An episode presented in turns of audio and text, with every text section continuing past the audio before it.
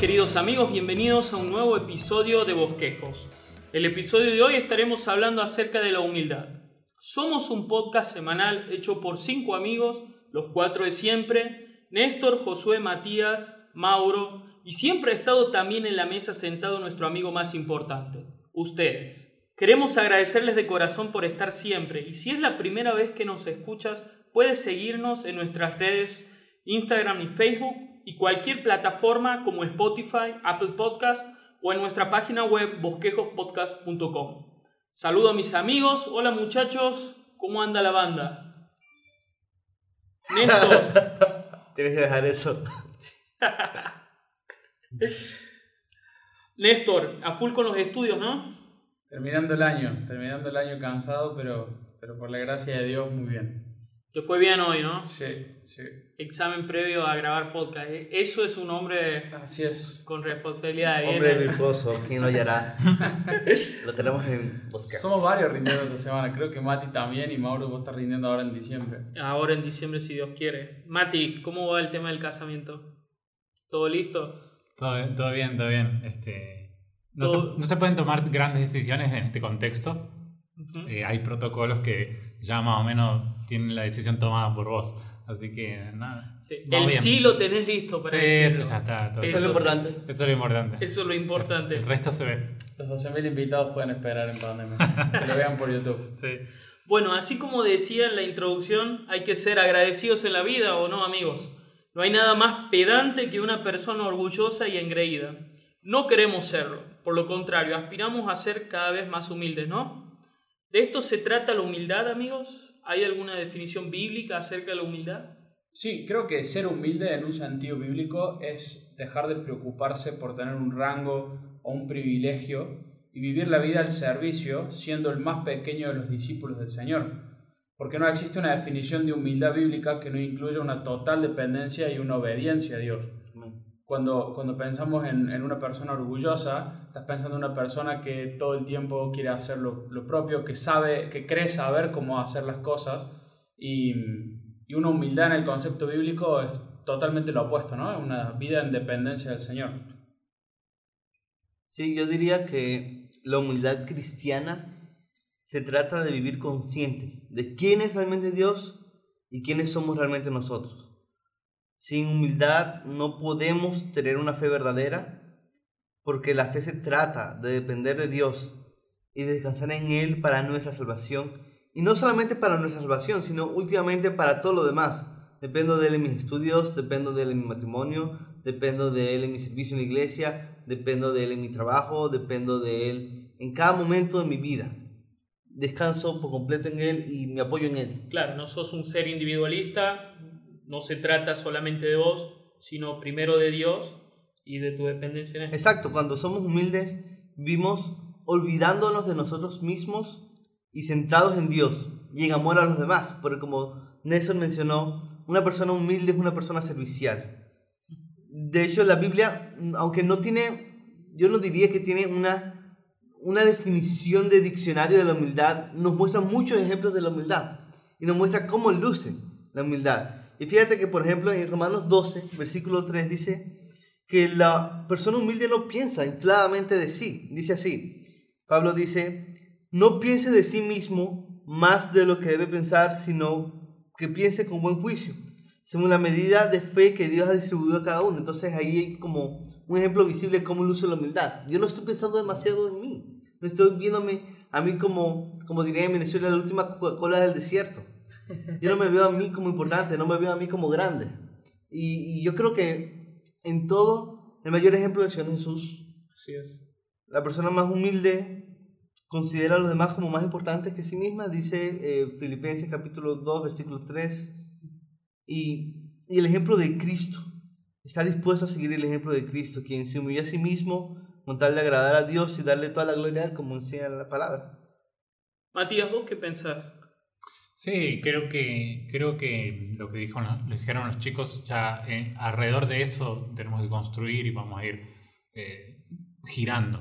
Entonces, sí, la, la humildad cristiana es una, vir- es una virtud que nace de, de- de Dios, digamos. Cuando yo contemplo a Dios y conozco quién es Él, yo me puedo humillar. Eso, esa ha sido la experiencia de muchos personajes en la Biblia, de enfrentarse a Dios cara a cara y reconocer su propio pecado. Y de ahí, desde ahí fluye una correcta apreciación de quién soy yo y quiénes son los demás. Y perdón, me encanta esto que, que están compartiendo porque no solamente es una apreciación propia, sino también es interesante ver en la Biblia cómo Dios mira a esas personas. Sí. Isaías, por ejemplo, 66.2 dice, pero a este miraré, al que es humilde y contrito de espíritu y el que tiembla ante mi palabra. Es como vos decías recién, en, en Romanos te dice cómo ser una persona humilde, que no tengas eh, nada, digamos, no te creas la, la última Coca-Cola del desierto, pero acá te dice cómo Dios mira a esa persona y a quién Dios mira, a quién Dios le da la aprobación, ¿no? Y dice que él busca a un humilde y contrito de espíritu. También en Mateo, en las bienaventuranzas, el Señor dice, bienaventurados los pobres en espíritu, pues de ellos es el reino de los cielos. Entonces el Señor mismo pone como eh, la definición, si bien no es la definición de humildad, pero Él pone a quienes están mirando, a quienes aprueba, y, y cuando lo ves de esa forma decís, bueno, tengo la definición de humildad, cómo ser humilde y a su vez ves cómo el Señor te mira. Es que, perdón, es que no se puede ser eh, hijo de Dios sino, sin tener un grado de humildad. El primer paso de humildad del Hijo de Dios es justamente reconocer su insuficiencia para salvarse él mismo Sí. y reconocer que necesita de un Salvador, ¿no? A, a esto iba, perdón, con, con Mateo, ¿no? De que Sí, la- sí. o sea, las personas pobres de espíritu eh, no son personas eh, como quizás a veces uno se les imagina de cabizbajo, triste. No, no, no, no, no. Esas no son las personas que están descritas acá. Acá están descritas personas que están conscientes de su posición desesperada y dependen completamente de la misericordia y la bondad de Dios. Son humildes en el sentido bíblico de la palabra. O sea, a veces tenemos, pe- pensamos que la definición de humildad es una persona cabizbajo, que no habla mucho, que se hace el tímido. Bueno, eso es una señal de orgullo también, Sí. podríamos hablarlo. Pero, pero cuando el Señor habla acá de, de pobres de espíritu, está hablando de personas que están conscientes de su condición y conscientes de quién es Dios en su vida y la dependencia que ellos tienen de Él. Amén, Néstor. Sí, Josué. Pienso mucho en lo que Néstor decía, de cómo Dios mira al humilde, y viene mucho a mi mente cómo Dios mira al altivo también. Es. Porque todo Proverbios, y Ujú. de, de hecho, gran parte de la Biblia está llena de advertencias contra el orgullo. Uno de los estribillos, de los coros, que se repite a lo largo de toda la palabra de Dios es, Dios humilla a los soberbios y exalta a los humildes. Da gracia. Ana adoró a Dios por eso en 1 Samuel, María adoró a Dios por eso, y ese mensaje lo vemos en los Proverbios, lo vemos en los Salmos, lo vemos en 1 de Pedro, capítulo 5, versículo 6, ¿cierto, Sí. Matías? Ok. Sí, sí. Eh, es un mensaje que está constante en la palabra de Dios. Y de hecho, vivir en humildad es un fruto y una consecuencia directa de conocer el Evangelio de Cristo.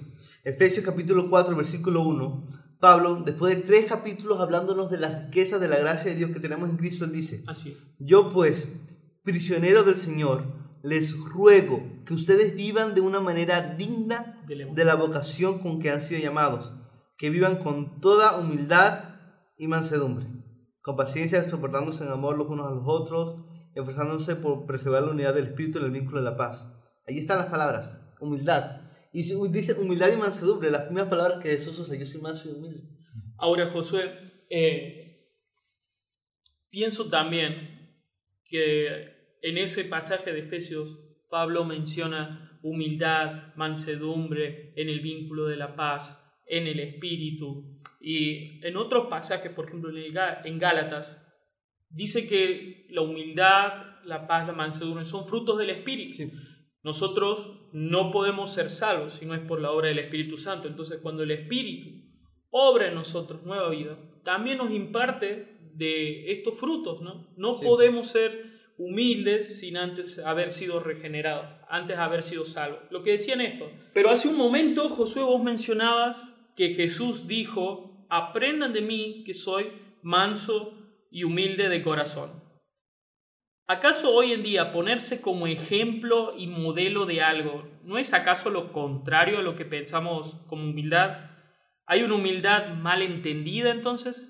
Yo creo que eh, podemos hablar de la primera pregunta y después otros malentendidos. Hay más malentendidos en, en- acerca de la humildad. Eh, pero hablando de. Jesús, hablando de Jesús, eh, la diferencia es que él podía decirlo con total certeza de que él es perfecto y él es manso y él realmente es humilde. Eso es lo que nos relata Filipenses 2, ¿no? de 5 al 11. Es un un himno que exalta la belleza de la humildad de Cristo que nosotros debemos imitar. Él realmente fue humilde. No era un hombre cualquiera a comparación nuestra. No era un hombre cualquiera, no era un hombre cualquiera, para nada. Él realmente fue humilde, como lo relata eh, el pasaje de, de, Filipenses. Él siendo igual a Dios no se aferró a eso, sino que se hizo hombre, y no solamente cualquier hombre, se hizo siervo. Y Pablo también en otra carta dice que incluso se hizo pecado. Entonces su humildad es enorme al hacer eso, y, pero también de ahí su victoria. Entonces él puede decir, aprendan de mí, que soy manso y humilde. Sí, él puede decirlo, pero también los cristianos podemos decirlo. Ajá. Sí, Pablo en el capítulo 3 de Filipenses dice, imítenme, sean imitadores de mí. ¿Pero por qué? Porque él en, en el capítulo 2 puso ese ejemplo de, eh, de, de, Jesús con su humildad y su humildad es más que un ejemplo, su humildad nos salvó. Luego Pablo dice que Timoteo es así de humilde, que Epafrodito es así de humilde. Y cuando él se pone como ejemplo, lo hace después de desarrollar todas sus glorias pasadas que ahora las tiene como basura y las ha dejado a fin de conocer a Jesús. Y solamente después de todo ese desarrollo, él dice a los filipenses, hermanos, sean imitadores de mí, pero no porque yo soy mejor, sino porque yo fui humillado por Dios. Sean imitadores de mí. Sean imitadores de mí, así como yo lo soy de Jesucristo. No hay ahí una cadena de imitación. Jesús podía decir, chicos. Yo no estaba levantando la mano. no, bueno, hagan una señita. No. Acotando a eso, creo que es muy importante la, eh, el carácter del Hijo de Dios, del líder, del siervo, porque hoy en día es muy común decir, hagan como yo digo, pero no como yo hago. sí. Pero Pablo podría decir, hagan como yo digo y también hagan como yo hago, porque en Filipenses capítulo 4, versículo 9 dice, lo que aprendieron y recibieron y oyeron y vieron en mí, esto hagan. En otras palabras, un creyente humilde debe ser una persona cada día más capaz de decir a otros, sígueme como yo sigo a Cristo. Entonces es algo que, que se va contagiando, es algo que se debe evidenciar, o sea, la humildad es algo que se debe notar. Y usualmente la última persona en notarlo vas a ser tú mismo porque tú no vas a estar pensando en ti, tú vas a estar pensando en la gloria de Dios. Cuando Matías mencionaba el ejemplo de Cristo, inmediatamente antes de eso, Pablo le está exhortando a los filipenses diciéndole, nada hagan por egoísmo o por vanagloria, sino que con una actitud humilde cada uno de ustedes considere al otro como más importante que a sí mismo, no buscando cada uno sus propios intereses, sino más bien los intereses de los demás. ¿Cómo es una humildad mal entendida. Un ejemplo que a mí se me viene a la, a la mente cuando pienso en, en términos de la contrapropuesta de humildad, el orgullo, es en un ejemplo que da Lucas, capítulo 18, versículo 10 al 14. Dice, dice, dos hombres subieron al templo a orar, uno era fariseo y el otro era recaudador de impuestos. Ya cuando digo fariseo ya saben a qué nos referimos. El fariseo puesto en pie oraba para sí de esta manera. Dios te doy gracias porque no soy como los demás hombres, estafadores, injustos, adúlteros, ni aún como este recaudador de impuestos. Yo ayuno dos veces por semana, doy el diezmo de todo lo que gano, pero el recaudador de impuestos de pie y a cierta distancia no quería ni siquiera alzar los ojos al cielo, sino que se golpeaba el pecho diciendo Dios ten piedad de mí pecador. Les digo que este descendió a su casa justificado, pero aquel no, porque todo el que se engrandece será humillado, pero el que se humilla será engrandecido. Y, y me gusta este ejemplo porque hoy lo podemos tras, digamos, traspolar a, a, nuestra época y quizás nadie se pare al frente diciendo, miren, yo soy esto, pero sí muchos pueden postear. Gracias Señor porque estudié en tal seminario, porque estoy leyendo tal libro y creo que todos los pastores deberían estar leyendo, todos los predicadores por lo menos deberían tener esto como mínimo. Claro. ¿Quién sos para poner un estándar? Sí. Y hoy en día las redes hablan de eso, de poner estándares, de mostrar lo que soy. De una manera disfrazada de una manera piadosa. Exacto, entonces terminamos siendo lo mismo. Es es exactamente el mismo ejemplo. Quizás ahora alguien dice, no, bueno, lo que pasa, pero yo no, no soy... Si lo estás publicando en Facebook, si estás haciendo alarde de tus conocimientos y no lo estás usando para la gloria de Dios y para edificar a aquellos hermanos que no han podido tener la misma preparación que vos, hermano, estás siendo orgulloso. Amén, hermano. Pienso mucho también esta dinámica que se da en redes sociales de despotricar contra lo que no nos gusta, eh, atacar a otros, buscar menospreciar. Hoy, hoy en día las redes sociales se han vuelto un ambiente demasiado tóxico. La gente es muy rápida para opinar y muchas veces se hace bajo un disfraz de humildad. No, yo quiero ser piadoso y quiero alertar a otros. Yo quiero ser piadoso y defender la verdad. Yo Mm. quiero ser humilde y exaltar a Dios en mis redes sociales. Tú no exaltas a Dios en tus redes sociales cuando estás peleando cada rato Mm. cuando siempre estás buscando eh, disminuir a los demás para verte a ti más grande y más justo, porque eso es lo que estaba haciendo el fariseo en la parábola que acaba de leer Néstor. Sí.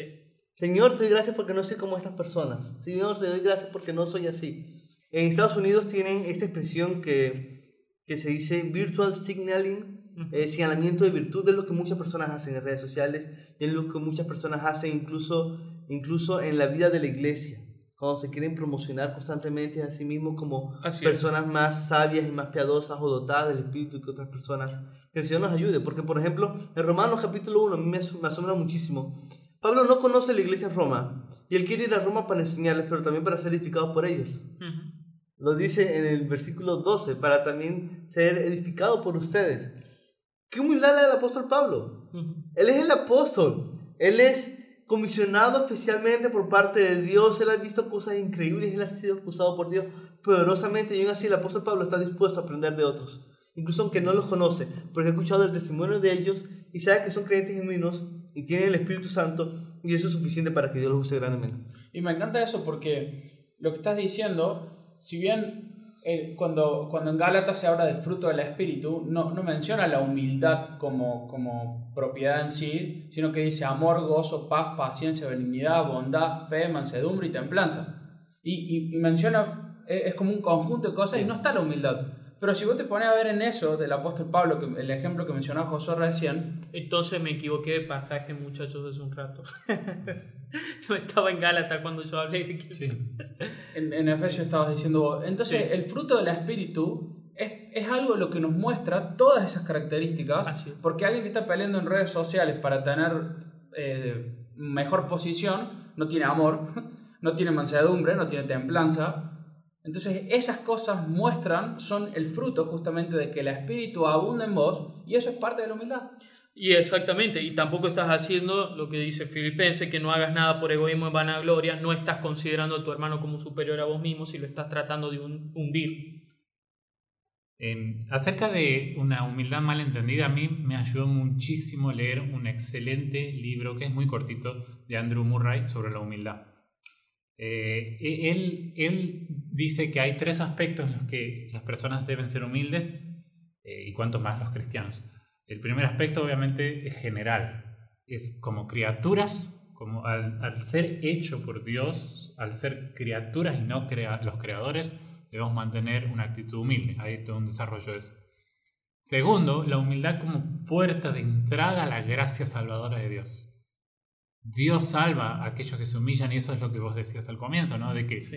de que Dios este, al humilde le derrama su gracia Mm. salvadora. Así es. Pero luego la humildad como una virtud del creyente, de que agrada a Dios. De hecho, Andrew Murray, en base a eso, define a la humildad como el estar revestido por la propia belleza y la bienaventuranza del cielo y de Jesús.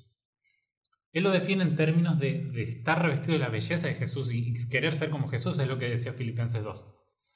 Pero, ¿cuál es el mal entendido que los cristianos tenemos? ¿Cuál es? Ahí te lo digo. Eh, Suspenso. suspenso, hay que crear suspenso. Espérenlo, dale. Es que los cristianos nos hemos quedado con el segundo tipo, eh, la gracia, la humildad que viene de reconocer el pecado, que en un primer momento es salvadora, ¿no? es una humildad que, que, me guía a la salvación, pero en la vida del cristiano se hace recurrente cuando empezamos a ver nuestro pecado. Y un error es mantener ese, ese único tipo de- de humildad. ¿no? Eh, claro, cuando cada vez que descubrimos nuestro pecado somos más y más humildes. Pero no es la única forma de ser humildes. Y eso es algo que los cristianos a veces no hemos entendido del todo y es algo a lo que Andrew Murray apunta mucho en su libro, de ser humildes porque Cristo es humilde. Y no porque, ay, cada vez que conozco mi pecado, cada vez que me doy cuenta de mi pecado, eh, ahí recién soy humilde, o me humilló mi pecado, pasa que no somos perfectos. Si vivimos así, esa clase de humildad es una clase de humildad que solamente aparece cuando pecamos, cuando cometemos un pecado grave. Y muchos cristianos viven así, creen que eh, nadie es perfecto, eso es, eso es toda la humildad que conocen. Ah, es que nadie es perfecto, es que me equivoqué. Y, y esa no es una humildad gozosa. No. Porque Murray también dice en el libro que algo que nos humilla más que nuestro pecado es la gracia de Dios. Exacto. Porque la gracia de Dios acaba no solamente con nuestra jactancia, sino con toda posibilidad de jactarnos algún día en algo más. Es algo que nos cautiva, algo que nos atrapa, y cuando entendemos eso, la gracia de Dios y la bondad de Él, y quién es Jesús, su carácter, su belleza, su amor, queremos ser revestidos de eso, como menciona Matías y menciona Murray. Continuando un poquito con esto de los malentendidos sobre la humildad Sí. creo que a menudo, por la influencia que ha tenido la psicología en nuestras culturas, definimos la humildad como baja autoestima. Ajá. Y eso es lo más común que se ve en mucha gente. Vemos a alguien con baja humildad decimos, no, no, no, eso, no eso no es tan malo, solamente tiene que quererse un poco más a sí mismo, pero en realidad es una persona humilde y hay que buscar a gente así y hay que eh, gozarnos en eso o algo así. Tenemos conceptos tan confusos y tan errados debido a eso, porque hemos entendido que la humildad es pensar poco de uno, cuando en realidad eh, la Biblia nos enseña que la humildad es pensar poco en uno. Tú no te piensas menos de ti, pero piensas menos en ti. Eso lo explicaba C.S. Lewis y eso es algo que ha confrontado mucho en mi vida cuando considero el ejemplo del apóstol Pablo. Timothy Keller tiene un libro que se llama La libertad del autoolvido, en donde él expone un pasaje en 1 Corintios capítulo 4 en el que Pablo dice lo siguiente.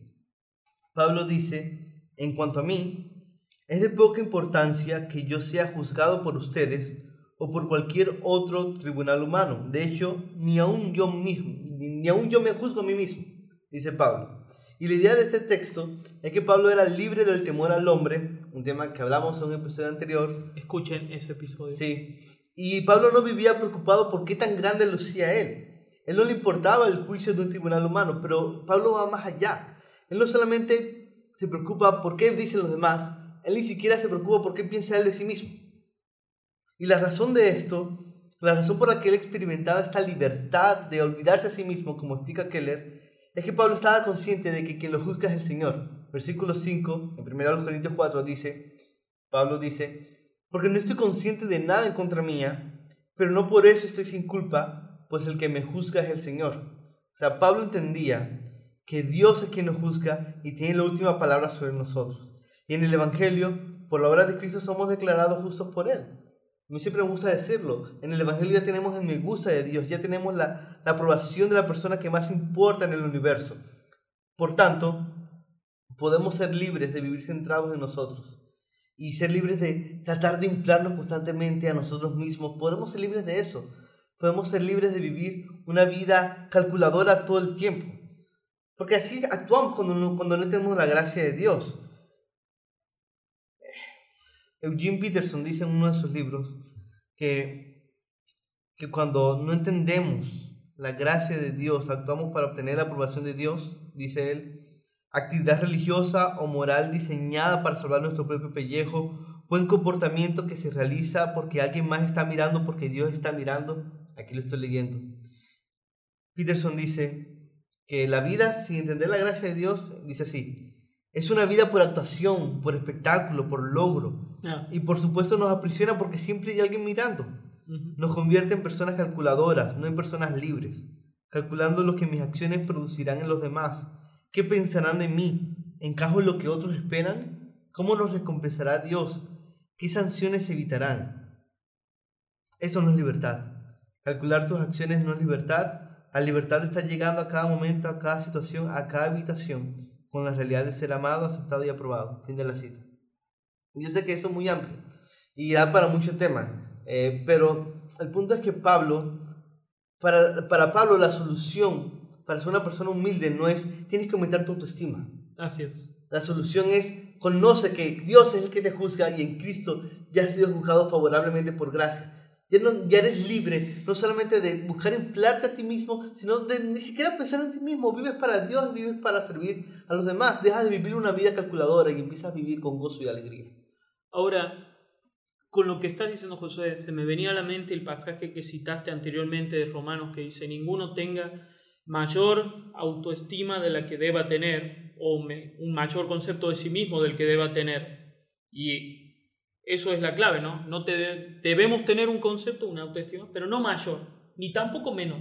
El justo y necesario que el que deberíamos tener. Pero fíjate que Pablo lo lleva a otro nivel. Pablo nos está diciendo, no, no tienes que tener un nivel justo y necesario, que eso es, lo que, eso, es lo que menciona en Romanos 12.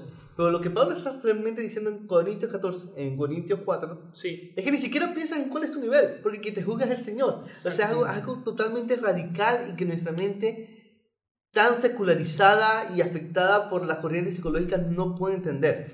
Hoy en día se cree que los mayores males del mundo son debido a la falta de autoestima. Mientras que en el pasado la gente entendía que los mayores males del mundo eran por el exceso de autoestima. Lo que Pablo está recomendando es que tanto la cura para la baja autoestima como para la mucha autoestima es la verdadera humildad bíblica que reconoce que solamente Dios juzga y que su gracia es suficiente. Ahora, con eso que decía Josué de que solo Dios juzga, a veces también hay una actitud de orgullo en la que nos volvemos como nadie puede juzgarme, entonces nadie puede enseñarme ni señalarme mis, defectos. Y justamente eso es algo que el Señor ha obrado en mi vida, eh, humillándome y dándome humildad, en aceptar mis errores y dejar ser señalado por otros, que otros me enseñen, que otros me corrigen, me digan, hermano, noto esto en vos, en tu vida. Entonces, y hay, un concepto muy errado en el que dice, bueno, solo Dios puede juzgarme, vos cuando cada vez que me señalas el pecador. Sí, y es súper errado, porque si tú eres realmente humilde, no significa que ya no vas a escuchar a tus hermanos en la iglesia. Significa que lo más importante es lo que Dios dice, ¿ok? Pero no significa que vas a ignorar a los hermanos de la iglesia, porque todavía eres un pecador y Dios está usando a esos hermanos para hacerte más humilde y llevarte a gozarte cada día más en Él. Una señal que, que veo muy frecuentemente para para, para darte cuenta si, si estás siendo realmente humilde o no, es qué tan dispuesto estás a servir a tus hermanos. Creo que eso es una de las señales que más muestran el, el orgullo en uno mismo, porque no es lo mismo pensar en mí y en cómo quiero que me vean, a pensar en cómo puedo ser de utilidad a mis hermanos con lo que tengo, con lo que puedo hacer.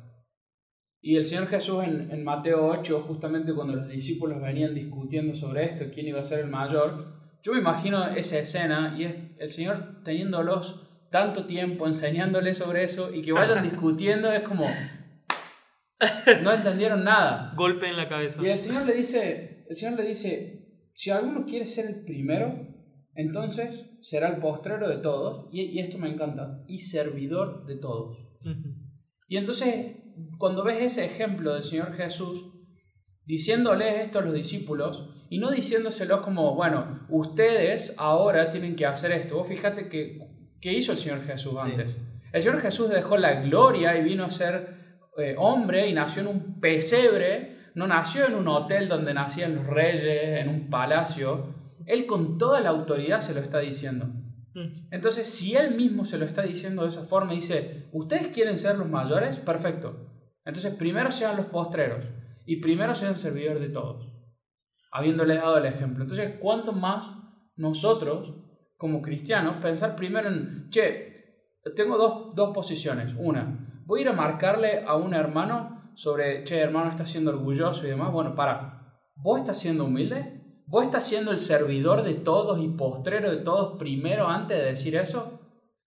Y si alguien viene a decírtelo a vos, pensá, vos estás siendo el humilde, vos estás siendo postrero de todos, vos estás siendo servidor de todos. No pienses primero en que el hermano que te lo dijo, ah, mira, el hermano me lo vino a decir. Pensá en vos.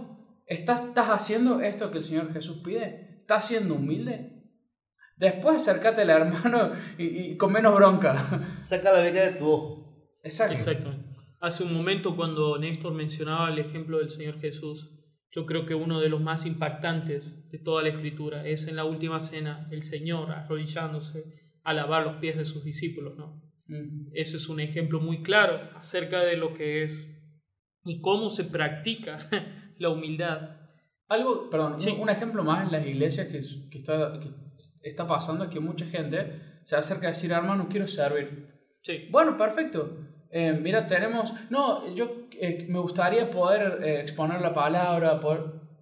Pará, pará, hermano. Si, si- Sí. si los ancianos te están diciendo, si, si vos estás dispuesto a servir, ponete a disposición de la iglesia, pero espera que también la iglesia, por medio de lo que está viendo en tus dones, en tus talentos, te dé un, espacio en el que puedas ser útil.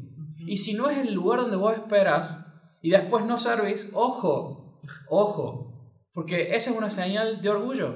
Muchas veces te dicen, bueno, mira, ¿sabes qué? Necesitamos mucha gente en, en- en limpieza. El salón está quedando sucio en la semana. No, pero lo que pasa es que eh, yo creo que tengo otras capacidades que podría usar. Bueno, hermano, perfecto. El Señor las usará en su momento. Por ahora es momento de limpiar. Ujú. Y es una tremenda ayuda.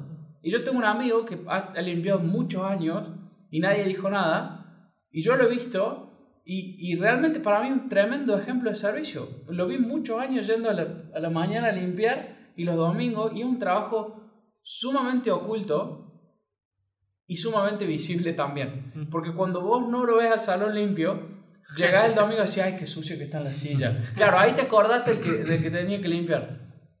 Y visible para Dios.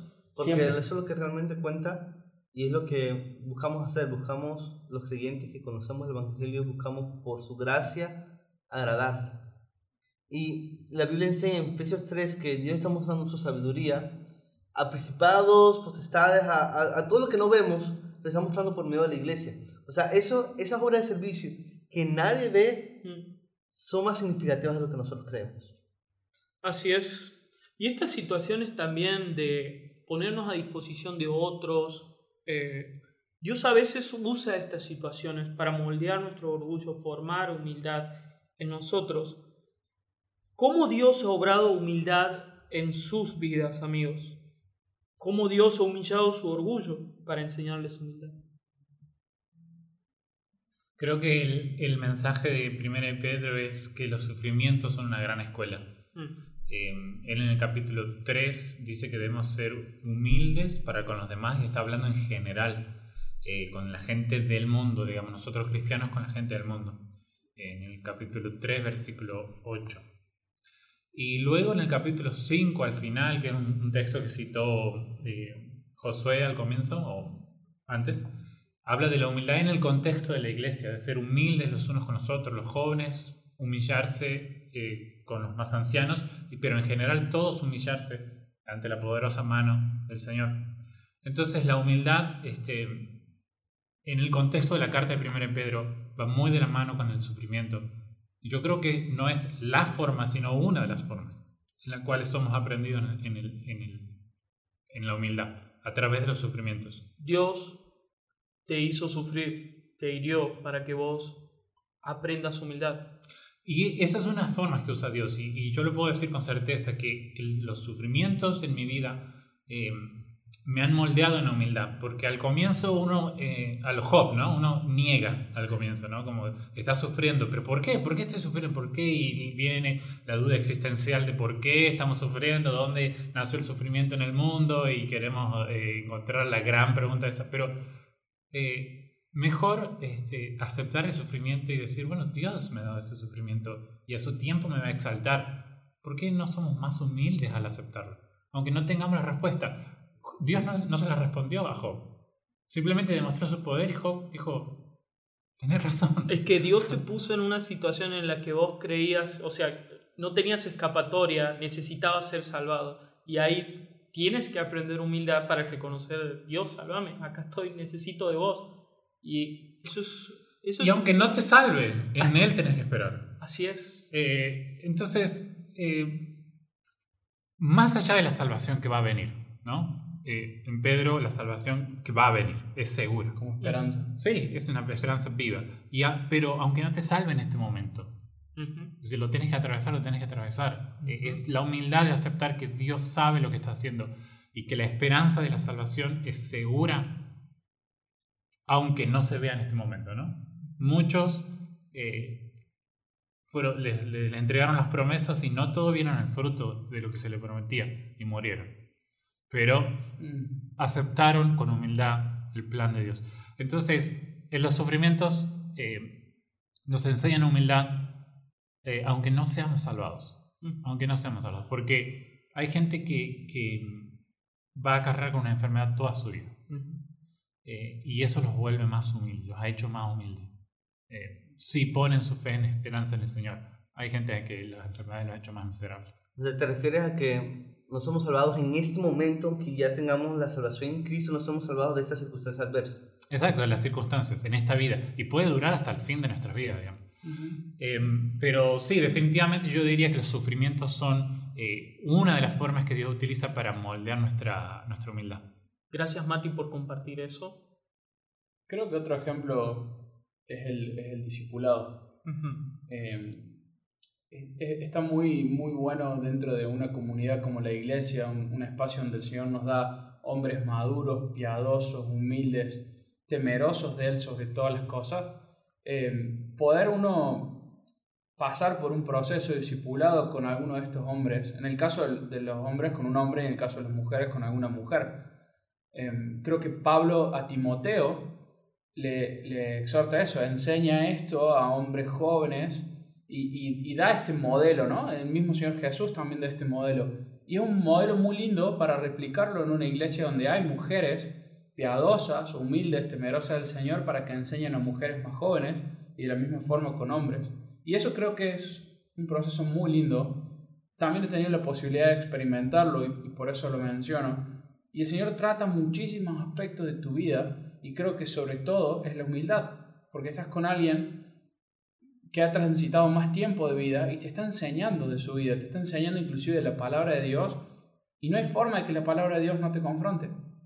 Entonces eso es un proceso muy lindo para disfrutar eh, con, con algún hermano temeroso del Señor para, para ser moldeado, ser, ser más humilde. Sí, y ser discipulado y discipular a otros también te humilla. Este, eh, pronto, muy pronto te vas a dar cuenta que no tienes todas las respuestas cuando estás discipulando a otros. Y entonces, sí, para agregar a lo que vos Sí. decías. Muy bien. Y ahora amigos, ¿cómo es su lucha diaria por ser más humildes? ¿Cómo podemos serlo aún más? ¿Cómo podemos ser más humildes? Buscando descansar en la gracia de Dios. Por ejemplo, una de, de esas muchas formas que mencionó Matías en que Dios nos confronta para buscarse más humildes, eh, una de las formas que Dios hace en mi vida es que Él me ha dado un problema respiratorio, por ejemplo. Justo.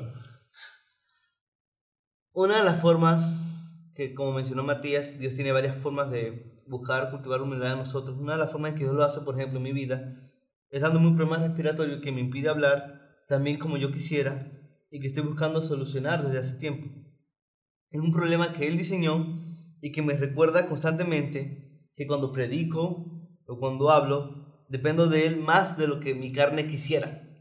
Y luego puedo dar gracias a Dios cuando veo que Él me usa por su gracia, porque Él se complace en mostrar su poder en nuestras debilidades, Amén. para que quede claro que toda la gloria le pertenece a Él. Así. Y este es solo un ejemplo en mi vida. Pero constantemente Él está poniéndome en lugares donde tengo que depender totalmente de Él. No un poquito en mí, sino totalmente de Él. Y creo que la vida cristiana se trata de aprender eso, de aprender que todo aguijón en nuestra carne para humillarnos viene acompañado de un básate en mi gracia. Porque mi poder se perfecciona en tu debilidad, como, como Ujú. leemos en 2 Corintios. Y eso es algo que, que necesitamos seguir cultivando, ¿no? Descansar en la gracia de Dios. Es así como tenemos humildad y descansando en la gracia de Dios, profundizando en el Evangelio. Porque en Filipenses, de nuevo, en Filipenses capítulo 2, desde que Pablo le dice a la gente, sean humildes, les pone, ¡pum!, el ejemplo de Cristo. Porque lo que Jesús hizo por nosotros nos muestra la importancia de la humildad y cómo realmente somos humildes. Si el Hijo de Dios se hizo un siervo voluntariamente en obediencia al Padre, ¿quiénes somos nosotros para vivir con orgullo y centrados en nosotros mismos? Si Jesús tuvo que morir para salvarnos, ¿quiénes somos nosotros para vivir jactándonos en nosotros mismos? Y si Jesús se complació en morir por nosotros, ¿quiénes somos para vivir preocupados por nuestra propia gloria cuando ya tenemos el amor de Dios? Estas son algunas preguntas que confrontan mi orgullo y oro que el Señor siga obrando en mí porque todavía me queda bastante. Sí, y yo solamente podría agregar a eso que decía este, Josué de centrarnos en el Evangelio, meditar más en el Evangelio y vuelvo a retomar en Filipenses 2. Y, y, vuelvo a retomar a Andrew Murray, porque lo que él demuestra en este punto a mí me parece excelente y me ayudó mucho. Eh, Jesús es más que un ejemplo, pero, pero es formidable ejemplo. ¿sí? Eh, Pensemos de nuevo en las tres formas en las que nuestra humildad o aspectos en los que debemos ser humildes, porque somos criaturas. ¿no? El segundo es porque somos pecadores. Y el tercero es porque somos cristianos y debemos perseguir la humildad como una, una virtud. Pensemos que en el ejemplo de Jesús en Filipenses 2, Él no era una criatura, Él era igual a Dios, pero decidió no aferrarse. En el ejemplo de Filipenses Jesús no es un pecador, Él fue obediente.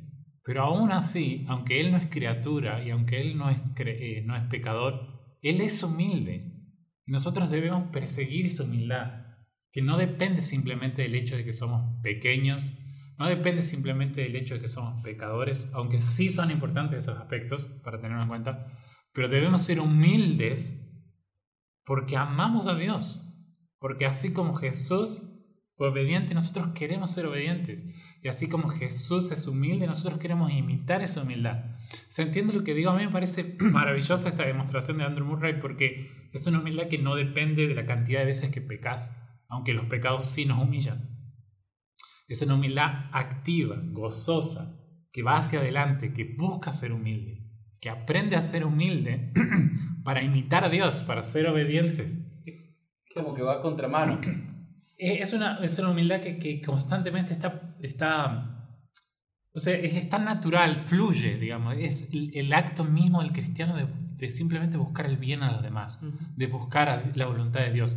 Lo que decía del autoolvido, ¿no? Nunca está pensando cómo ser humilde, sino simplemente está haciéndolo. Y, y nunca, nunca estar calculando constantemente, como decía Peterson, sino simplemente ser libre. Vive para Dios, gozándote en Él.